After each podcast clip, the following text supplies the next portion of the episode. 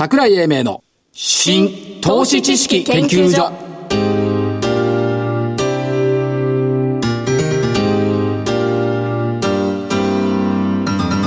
この番組は NPO 法人日本 IFA 協会の協力でお送りします。皆さんこんにちは新投資知識研究所所長の桜井英明ですそしてコメンテーターははい、正木でございます。よろしくお願いしまちゃんす。と言ってよ日本 IFA 協会副理事長って言ってくれない、はいいや、タイトルいらないんじ聞いゃないてる人わかんない正木でございますあ、そうかそうか。はい。正木さんこんにちはよろしくお願いします。よろしくお願いしますはい。えー、昨日も今日も日経平均日中値幅は59円ご苦労さんって感じですね 全くボラティリティないですね。なくなって売買代金も2兆円割れとい。いったところになってきてますけども、何待ってるんですか今度は？米韓合同軍事演習。いやジャクソンホール？ジャクソンホールはないでしょう、何も。これ毎年めったに何もないのによく待ちますよね。いや、一度あるとですね。ええ一回しかないのえ一回しかない。だけど、イベントとしてね、ええ。やっぱりどうしても期待するんでしょうね。なるほど、まあ夏枯れっていうところではあるんですけども、はいただまあ夏枯れと言いながらも個別で見ていくとねああ。やっぱりこじっかりしてる銘柄ですね。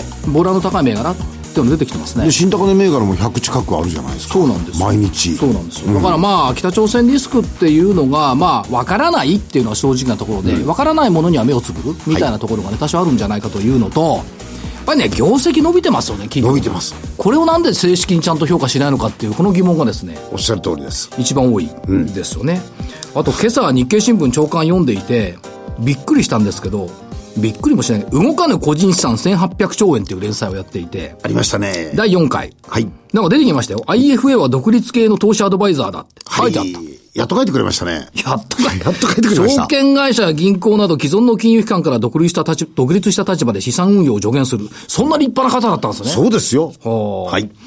で、富山のファン、ああ、今年行きましたね。IFA ご一緒に。行きましたよね。ねえ、富山。富山で100人以上 IR セミナーに人が来てびっくりしたんですけども、富山のファンに在籍する35人の IFA はほぼ全員が証券会社の第一線で活躍してきたトップセールスだ。ですね。うん。小口社長、2008年に日光コーディアル証券から独立。リーマンショック後のどん底から地道に顧客開拓を続け、口座数5000を超えたってすごいですよね、これ。ですね。やっぱりあの、あれだけお客様が、あの、おいでいただけるっていうのはその母体があるってことですね。で、もう一つはあれですよね、えー商品を売るだけでいいのかっていうこの自問自答がね、とっても心に響きましたね。響きますね。必達のノルマとか毎日昔聞いてましたけどね。それは、現役の頃でしょ？そう。はい会議で進捗が確認される中で顧客の資産だけでなく数字を作ることが最大の課題になっていた。何十年も前の現場のことがはい。思い浮かびだ。でも当時は、投資家さんは背中を押さなきゃ動かない。仮場を作ることで証券市場を活躍活躍させるんだっていう固い信念を持ってましたけど、そんなもんなかったね、結局。いや、昔はね。後から考えると。はい。まあでもあれじゃないですかえ？あの、日本の金融市場はいの中にやっぱりこういうふうな大きな力が加わって、今の現在に至ってるわけですから。うん、ただ、昔はね、あのーお話ししても答えてくれない証券、あ昔はお話ししましょうっつっても、証券マンと話なんかしたくないっていう人多かったですよ。今お話ししても答えてくれない証券マンと株価ボードっていうこの悲しい世界に、ねねなってるんで、それをまあ IFA が変えてくれるのかとちょっと用意をしてみました。ありがとうございます。用意はしてみましたが、株の戦いはどうだったかと振り返ってみますと。はい、どうぞ。いややっぱり参ったねこれはね、ちょっと、先週の銘柄だから勢いに乗って3つも出すからよ。最後の家事もやめとけばよかったのに、そ東京エレクトロン14,855円が15,020円。はい丸。アドバンテスト1875円が1877円。2円だけ上がった。うん、ちっちゃな丸。まあ、丸ね。ちっちゃな丸ですカジマ1001円が991円、当円下がった。中心銘柄が変わる可能性とか人が全然変わってないじゃない。いや、うつ、う動くかなと思ったんです。私、誰もが予想しなかった303の子アルコニックス2514円から2800円。これにカウンターやられましたね。10%上がってますよ、これ。そそうです。れから IIF、えー、リハビリ型のレコードブック、シニア型フィットネス、9720円が1万頃280円。乾杯です。乾杯でもね、丸々でしょ？丸々です。挙句の果てに、先々週のダブルスコープ、6619。2278円から1738円までストップ安して、2340円まで戻ってきた。すごいですね。これね、ダブルスコープやっぱすごかったですね。すごかった。ということで、じゃあ今週の銘柄ゾウさん行きましょうか。ゾウさん、えー、今年また、また同じかよって言われるんですが、えー6367の代金。はいこれね、7月26日にね、年初来、あの、上場来高値つけてるんですよ。ええ12,135円。はいここから8月の17日まで、鶴瓶落としのごとく下がって11,200円台でしょ、これ。なるほど。6367大金。はい一目均衡表のエアコンは夏に変え。所長が言うね、いや、あの、この、お紙芝居型でいくと、ええちょうど加減のところの雲のところに、綺麗にかかってるんですよ。なるほど。はい一つ。一つです。えー、アリさん。3923ラックス。3923、はい。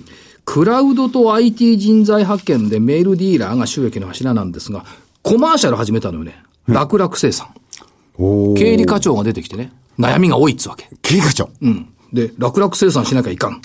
君これ定期の区間も交通費請求しちゃいかんよとかいうシーンやってんのよ。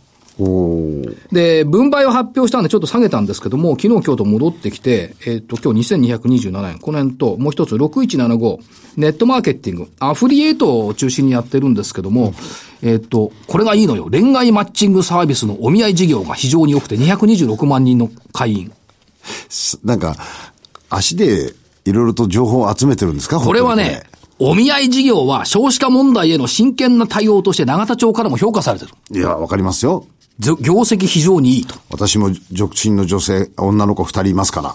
そうよね。はい。お孫さんが欲しいでしょうね。はい、そうです。ということで、えー、お孫さんどころか、これからの日本を左右する企業に今日は来ていただきましたんで、今日はね、本当楽しみにしてるんですよ。時間が足りない。足りないそれではこの後は本日のゲストのご登場です。はい。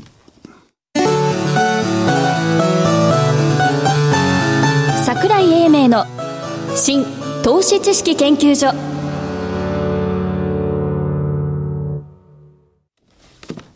それでは本日のゲストをご紹介しましょう。証券コード3902東証一部上場メディカルデータビジョン株式会社代表取締役社長岩崎博之さんです。岩崎、岩崎社長よろしくお願いします。よろしくお願いします。未来投資戦略20 2017という政府が作った資料があるんですが、はいこの一番目に出てきているのが健康寿命の延伸。はい。しかも、その一丁目一番地にいるのが、データ利活用基盤の構築。はい現在バラバラになっている健康医療、介護データを個人個人が生涯にわたって一元的に把握できる仕組みの構築。2020年度から本格稼働。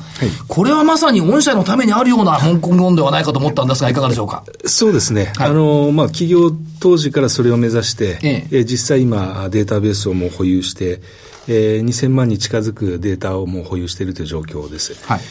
はい。でも、これどうですか？一丁目一番に来るとは起業した時に思ってました？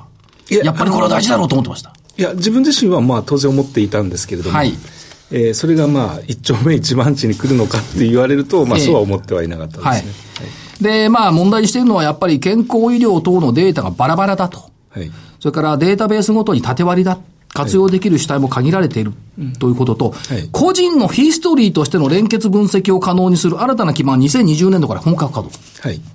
っていう、もうもうすぐですよね。そうですね。あの、まあ、国のデータをそこまでえー使えるようにするっていうまでにはかなりの時間がかかると思いますけれども、はいまあ、実際あの我々民間ですけれども、データ量はすでに整っていて、はいえーやろうとしていることは全く今その政府が言ってることと、まあ、全く同じ内容ですね。社長、同じというより、御社の方が国より進んでる気がするんですが、どうでしょう？まあ、そうですね。言いにくいと思いますが。そうですね。所長言ってますね、そうに。でもセミナーなんかそうセミナーの中では。これ国より進んでるよって私は言ってるんですけどね。ありがとうございます。で、御社のまずビジネスモデルということといいくと、二つですよね。データネットワークサービスとデータ利活用サービス。はい。というのが柱になってますが、はい先ほどお話にもありました、い国民の7人に1人に相当する規模の医療ビッグデータを保有されている。はい。これすごいですよね。はい。あのーまあ、起業した時は、えーまあ、当然、あのー我々も小さい企業で、データを集めるっていうところはなかなか難しかったもんですから、はいい、わゆるデータネットワークサービスということで、データ発生元の病院の信頼を得て、ええで、それに、えーその上に成り立って初めてデータが集まるということで、はいで、ユーザーが増えた時点で、えーデータを集め始めた、はいっていう流れですね。まあ、コツコツやってたらどんどん増えていったっ社長、去年は8人に1人と伺ってたんですが、今年もう7そうですね人に1人そうですね。増えてますよね。はい。あでの、このはいデータもですね、ユニークなもんですから、ほぼダブってないんですね。ええですから実際に7人に1人のデータが我々のデータベースの中に入っている状況です。そして、まあ、いわゆるう大きな病院、DPC 病院はい。の中では45%のシェア。はい。っていうことですか。これやっぱり信頼関係長年築いてきたってことでしょうか？そうですね。それと、そのパッケージソフトを45%以上の病院が入れてくれてますが、はいもともと会社スタートしたあ、まあ、どういう思いかというと、はい、データを集めて、エビデンスを出して医療を良くするんだっていうために作った会社なんですね。はい、で、そのデータを集めるために、パッケージソフトを作って信頼を得るという流れが、こう、あったもんですから、はい、えー、最初の機能として、まずベンチマークというデータを、他の病院のデータを見るという機能を載せたんです。はい、で、そしてメンテナンスをしっかりやったと。いうところがもう他の商品と完全に差別化されていたというところが大きな理由だと思います。はいでもこれ45%まで来ると50%ってもう過半数はもうすぐ先じゃないかなって。そうですね。ただあのもう40超えて河川な状態ですんで、あまり欲張ってもいけないなと思うんですけど。欲張ってもあれだと。はい。それよりももっと別の方向に拡大していくことも。そうですね。もうこの信頼を確保しつつ進んでいければいいということで、はい、大きな拡大というところを求めるよりも、やはりデータをどう集めて、はい、そのデータを医療にどう活用するのかという方が重要だと思います。で、もう一つは、今のお話にも合致するんですが、メディカルデータビジョンの医療ビッグデータで分かることっていう資料がありますけれども、はい、どのような患者さんにどの薬がどれだけ処方されたか、副作用は、などが分析できる。はい、できます。これは大きいですよね。そうですね。あの、もともと医療周辺のデータって言いますと、お薬ですと物流データしかありませんでしたので、はい、えー、どの薬がどのぐらい売れた、あ出た、出ていったということだけだったんですね。はいで、それがどんな患者に出て、えそして我々のデータベースですと検査数値までありますんで、はい、それがどういう影響を及ぼしているのかというところまで見ていくことができます。だから場合によっては副作用なんかだと、高齢者には副作用が多いとか、はい、ここのがんには効いて効いてたけども、こっちのがんにも効くとか、そういうのもやっぱりデータから出てくる？で出ます。ということですよね。ねということは MR さんなんかにとっては大事なデータですね。そうですね。あの、最初は、あの、その物流データしかないときは、はい、製薬メーカーは自分たちが最初に例えばある種の癌のためにっていうことでリリース薬するとですね、はい、その診療科しかいかないんですよね。ですね。でも途中から今、桜井さんが言われたように、他の癌に使えるようになると、それは物流データでは分からなかったんですよね。はいでも僕らのデータだと、どの診療科が、え処方しているのかっていうところまで分かりますから、えー、今までは MR が全然間違ってたところに行っていたのに、あの、ちゃんとした、あの、行くべきところがわかるっていう。無駄もなくなるってことですね。なくなりますよね。無駄もなくなるし、患者さんもその方がありがたいですよね。そうですね。注意喚起する内容が、はい、一番多い患者のところに届いていなかったってことになりますから。はいさて、そこでもう一つ、社長が今一番力を入れているのが、はい、カーダボックス。はい。これはどういう仕組みになるんでしょうか？はい。あのー、この14年間で、病院から1か月分のデータを出してもらって、それをデータベース化するってことをやってきたんですけれども、まあ、これでも十分いろんな分析ができて医療のお役に立つんですが、それをずっと続けてる間にですね、えっ、ー、と、勘どころとして、リアルタイムデータ、はい、えー、いわゆる患者が病院に行ったらそのままのデータを僕ら手元に持ってきて、はい、それも患者一人一人が使っていいよと同意をしたもとで飛んでくる。はい。そうすると、このデータベースはですね、急にもっともっと命を救うデータにもなりますし、はい、使い道が非常に広がっていきます。ですから、このリアルタイム、そして個人の同意データというものを実現するのが、このカーダボックスですね。はい、これはあの我々の視点でです。で患者にもいろいろメリットがありまして、はい例えばあの、医師会総研がアンケートを取った内容ですと、3つ40%を超えるこう不満とか不安があるんですけど、えこの1番が待ち時間が長い。はい。でえっと、2番目がですね、えー、ドクターの言ってる内容がわからない。わからない。はい。または、あの、もっと知りたい。えー、そして、えっ、ー、と、3つ目がですね、この病気を治すのに、一体いくらかかるのかっていうお金の不安ですね。はい。この3つが圧倒的に多いんですよ。で、このカードボックスっていうのはこの3つをですね、解消する、はい、サービスになります。これはどうでしょう？お子様にとっても、あるいはご家族にとっても、カルテはみんなで共有した方がいいよねって、今までカルテをもらうという概念がなかったですから。そうですね。いや、本当にそうなんですけれども、えええー、まあ、例えば子供、あの、小さいお子さんを持たれてるお母さんでしたら、はい、この自分の子供が健康に成長していくために、子供の時からカルテを残してあげられたら、はい、こう思いますよね。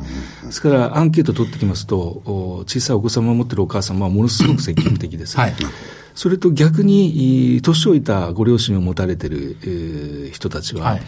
えー、そのご両親が遠方にいたら、どういうふうに、あの、今、処置処方が進んでいて、はいドクターに何を言われたのかって知りたいんですけど、えー、僕もそうなんですけど、うちの母親が病院に行ってですね、帰ってきてお母さん今日何て言われたって聞いてもですね。さあ、なんか言っとったけど、わかんないそうですよね、実際。さっぱりわかんないですよ、言ってることが。ですから、それが、そのカルテコというカルテを自分で見れることができれば、はい、えー、そこをしっかり掌握することもできますし、ですからそのお子さんたちも、その、親のために、はい、えー、健康状態を知るってこともできます。これ、お医者さんにしてみれば、今の患者さんが、はい、まあ、昔から見てるわけじゃないじゃないですか。はい、昔の履歴とか見れば、はい、今の症状はここからこう来てるんだっていう類推もできるってことですよね。できます。例えば蓄積してあれば。はい。あのー、今、その症状だけで悩まれてる方が、えー、たくさんいらっしゃいます。はい、病名もよくわからない。はいえー、それはあの今、現状だけを見ていたらそういう結果になっちゃうんですけれども、はい、もし本当に子どもの時からのカルテが蓄積されていて、えー、それを今受診したドクターが全部見ることができたら、はい、何割かは病名がつくし、はい、処置処方の方針が立つはずなんですね、えー、ですから全員が持っていないといけないものなんですね。これ、ただどうでしょう、そのカルテ必要だよねっていう人と、はい、今まで持ったことないから、イメージがなくて、いや、どうなんだろうっていう人とまだ分かれると思うんですが、すね、これはやっぱり啓蒙が必要ってことですか？啓蒙が必要です。はい。で、まあ、少しずつこれでカルテを持つようになれば、えー、それも広がっていくと思うんですけれども、はいもうぜひ、あの、一度カルテを、あの、持ってもらいたいなとそもそもカルテって人のものじゃなくて自分のもんですから、はい、何でもだって自分のもん持つでしょ？カルテだけは人様のもんだ、ね、なぜかそうなっちゃってるんですね。それもお金も自分で払って、自分の体の情報なんです自分のことなのに他人様のもの。そう。これちょっと価値観変えた方がいい。いや、おかしいですね。おかしいですね。はい。これを変えようっていうのは社長の持論。そうですね。はい。はい今おっしゃったように、これ政府の資料にもちゃんとあるんですよ。医師はこれまでバラバラだった患者の検診治療介護記録を本人同意のもと確認。初診時、救急時に個人に最適な治療がいつでもどこでも可能になる。はい、確かにそうですよね。そうです。そのためになきゃいかん。はい。正木さんもらっといた方がいいよ。もらっといていいね。カード入ってる。まず。と、もう一つ社長、あの、治験ビジネスに直近参入されましたけども、これもやっぱり大きいですね。そうですね。はいあのこのカードボックスという商品で、はい、えー、リアルタイムデータ、それも患者個人の同意を得たデータ、はい、これがあの我々のデータベースの中にこう入っていくようになります。はい。えー、そうすると、今、治験っていう分野はですね、一つはもうほとんど俗人的です。ええ。被験者を集めるところから、実際の処方、処置処方をして、そのレポートを作るところまで全部人が関わるんですね。はいところがリアルタイムデータがデータベースの中に入ってくると、その人がやっていたことがデータで補えてしまいます。はい、そして人が介在しないんで、えー、データの改ざん問題とか、はい、そういったものもなくなってくるんですね。まあ、システム上であれば何かをいじればログが残りますから、えええー、その変な改ざんがしにくくなると。はい、そしてデシステムを使うということは、製薬メーカー発注元からしますと、そのプロセスがどこまでいってるのかっていうのは全部ウォッチングできるんですね。はい、ですから、いいことずくめの知見が可能になっていくと。これ、マーケットも大きいです、ね、そうですね。はい、今、現状で2400億あると言われてますけれども、はい、実は、あの、俗人的なあ知見会社がですね、はい、は人でやりますから、直接原価がある程度のボリュームあるんですね。はいボリュームがあるんで、安い知見は赤字になるから受注できないんですよ。はい、でも製薬メーカーでは調べてもらいたいことが実は山ほどあって、ええ、から変なあの姿を見たことあるんですけど、あの、えー、製薬メーカー側が治験会社に、はい、この治験お願いだからやってくれないかって、これ、なんか立場逆だなと 思ったんですけど、はい、まあ、それもすごいマーケットがあります。なるほど。それと、ワールドワイドの治験からですね、はい、やっぱり原価がかかって高い治験は、被験者の数は減らされますから、はい、まあ大えー、薬剤消費国の第2位の日本がですね、ええ、ワールドワイドの知見とするとものすごく下位の方にい。るとい。うのも、やはり今の体質からですね、まあ、ここデータネットワークを活用できると、一気に変わると思います今、各あのバイオベンチャーなんかも海外で台湾とかアメリカとかでやってますけど、やっぱり日本でやるのが一番早いですもんね。そうですね、はい。で、もう一つ、まあ、あの、直近では、その、化粧品も始められてますけども、はい、病院向け事業、製薬会社向け事業、治験事業、医薬品化粧品事業等々合わせて、ビッグデータビジネス連携していくと、医療ビッグデータ全体で見ると市場規模2025年に8000億円。はい、これ富士経済の調査。あそうですね。ですけど、大きいですよね、このマーケットは。そうですね。まあ、これあの、今、政府がその、えー医療データをビッグデイビー化して、はいえーそれを活用して国民の生活に影響を与えていこうと、良くしていこうっていう、その、まあ、号令があって、マーケットがどんどん広がっていってはいるっていうところですね。さて、そういう中で、業績面ですけども、8月14日に第一四半期の連結業績を発表されました。前年同期増収増益。はい。この言葉がね、面白いんですけど、正木さんどう思います？下期偏重の警告通りで進捗。そう。それでこの間発表されてる数字がね、で、ぜ前期確かに中間期純利益が赤なんですよね。はいで、今期8500万の黒なんですよね。黒はい下期偏重ってこれ下期どうなるんだろうっていう。で、一応通期で見ていくと、すごいですよ、これ。えー売上高36億円、36.8%増。営業利益 5, 5億4200万、25.9%増。純利益3億1100万、74.9%増。すごい。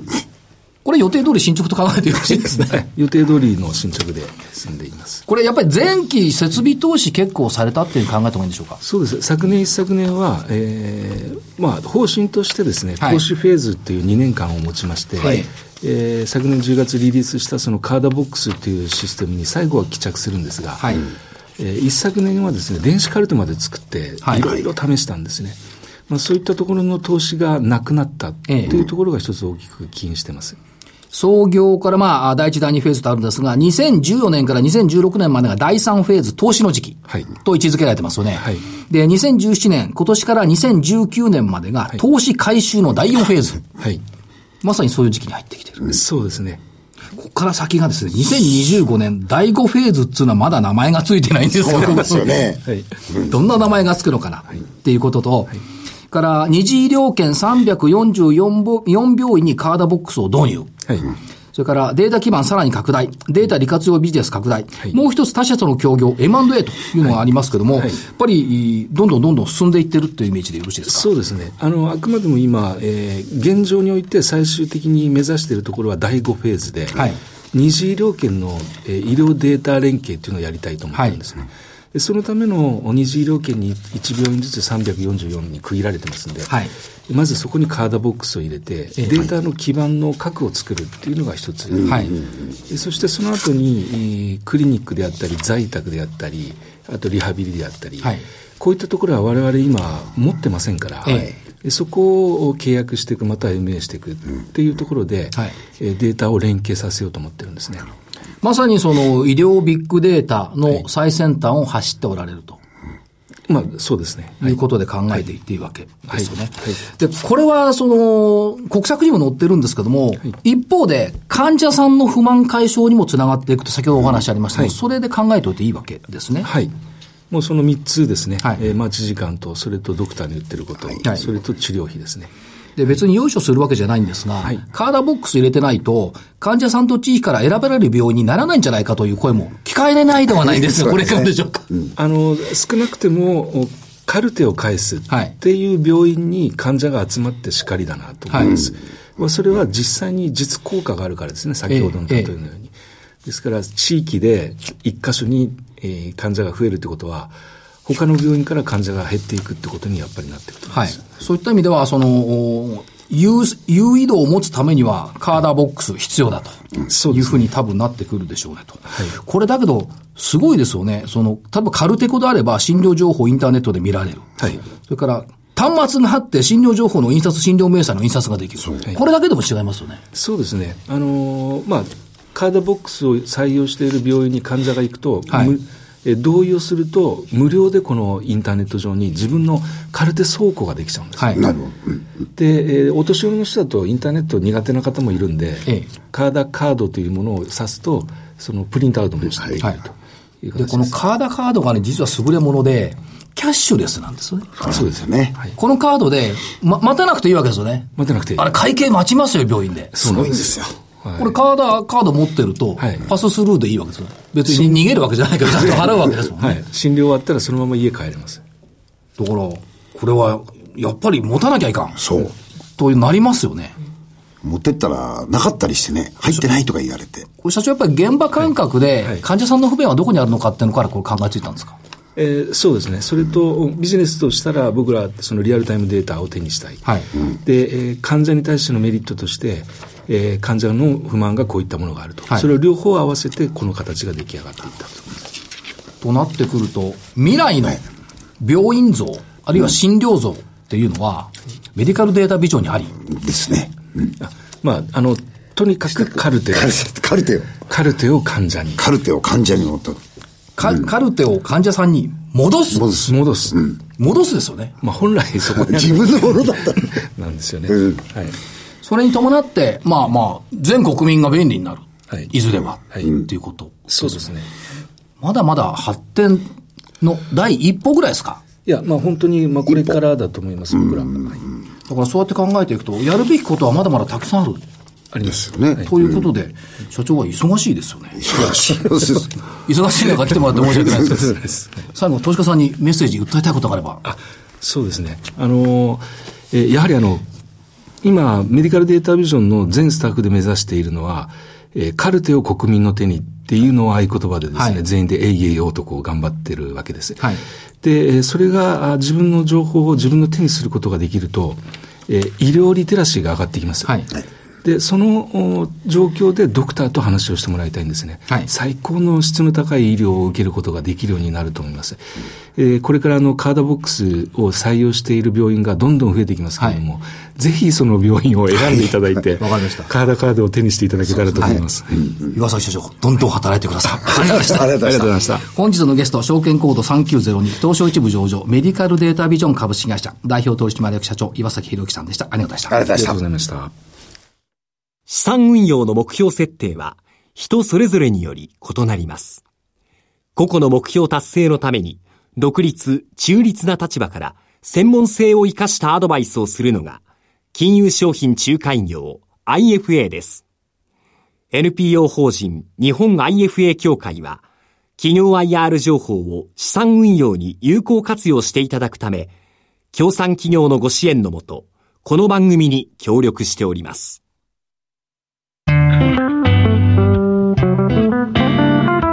桜井英明の新投資知識研究所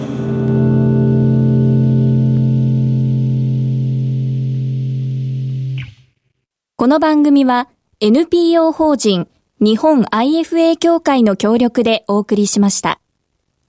なお、この番組は投資その他の行動を勧誘するものではありません。投資にかかる最終決定はご自身の判断で行っていただきますようお願いいたします。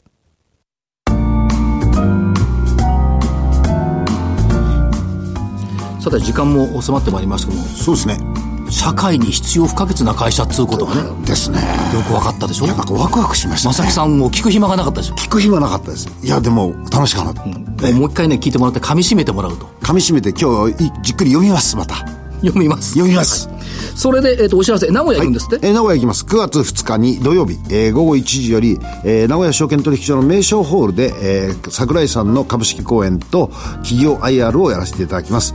えー企業 IR をやっていただける会社は株式会社ラックーンさん、それから株式会社ウィルプラスホールディングスさん、この2社に、えーご参加いただくことになっております。お申し込みは、えー CS アセットマネジメント、あ CS アセット株式会社のおホームページからお願いします。日本 IFA 協会のホームページからでも結構です。ていうのもねだんだん認知度が高まってきてますからねよかったですね、今日は。IFA じゃないもんね IFA 違います。IFA です。ということで、えー桜井英明の新投資知識研究所本日はこの辺りで失礼しますお相手は新投資知識研究所所長の桜井英明そして正木明夫でした。それでは来週まで失礼します、失礼します。